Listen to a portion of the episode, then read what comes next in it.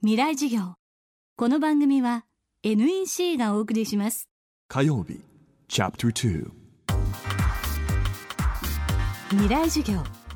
今週の講師は登山家田部井純子さん。1970年には女性だけの登山隊でヒマラヤの後方アンナプルナ山峰の登頂に成功。さらに1975年には女性として世界で初めてエベレストの登頂を果たしました。アンナプルナ山峰は標高7555メートル。田部井さんにとっては初の海外遠征となりました。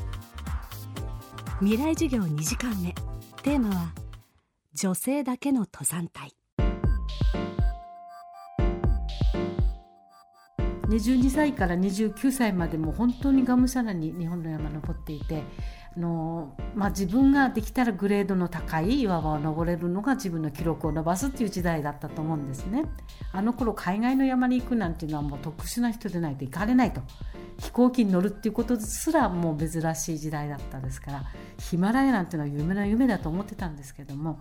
70年からネパールヒマラヤが解禁になるっていうことが新聞になったんですね。であのある人から女性だけでヒマラ行かないっていう電話が来て「え女だけで行けるの?」っていうのがやっぱすごい驚きだったんですけどだから女だけでアンナプルナ散歩っていうのは私にとっては初めての 7,000m で富士山しか登ったことないのにいきなり 7,000m ですからものすごい勇気もいったんですけどもやっぱりカルチャーショックもすごく大きかったし初めてのもう飛行機初めての海外それで軽かった。で荷物陸揚げしてでトラックに乗っけてなんてもうすごいことを女ばっかりで やってきたことがなんか今になるともうよくできたなっていう褒めてやりたいんですけどもやはり女同士でもこれだけのことができるよね楽しいよねっていうなんかすごくこう楽しいんだっていう今となっては楽しい思い出なんですけれどもあの時はもう無我夢中で本当に知らないことだらけでやっぱりあのシェルパの方たちとの交流だとかポーターの方たちとかそういう人を何百人も雇って登山するっていうことがねやっぱりすごいことやってんなって思いながらももう楽しんでそれで初めての 4000m で頭痛くない。大丈夫。いや絶対5000になったら頭痛くなる。いや 5000m も大丈夫。じゃあ 6000m で出るか当てないと いうことでなんか私あんまり高山病を感じずに 7500m まで行けたんですよ。それで長女でも酸素も何も使わないであと 500m で 8000m って言ったら夢じゃないなっていうそういうこう思いもあって次は 8000m っていうのが現実になったんですけども最初のアンナプナ散歩はもうすごい衝撃的な私にとってはあの山だったですね。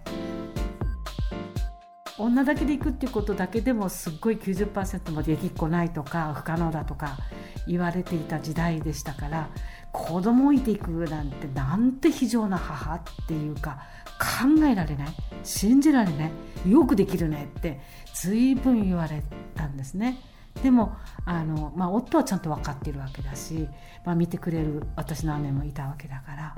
まあ、人が何と言おうと行きたいものは行くというまあ私の中では何かあったら困るっていうのはもちろんあったし絶対帰ってこれるっていう絶対性はないですけれども万が一のことがあったらそれは私が決めて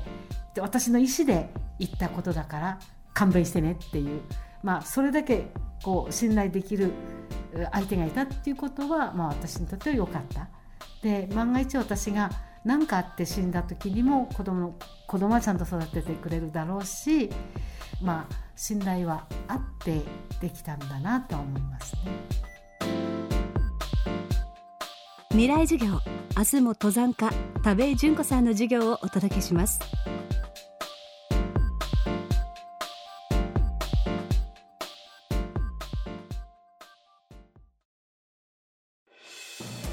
球の息遣いを宇宙から見守っている人工衛星があります。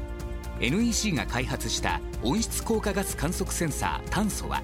地球観測衛星の息吹に搭載され地球温暖化防止のために利用されています。役立つ宇宙の開発に貢献します。NEC 未来事業。この番組は NEC がお送りしました。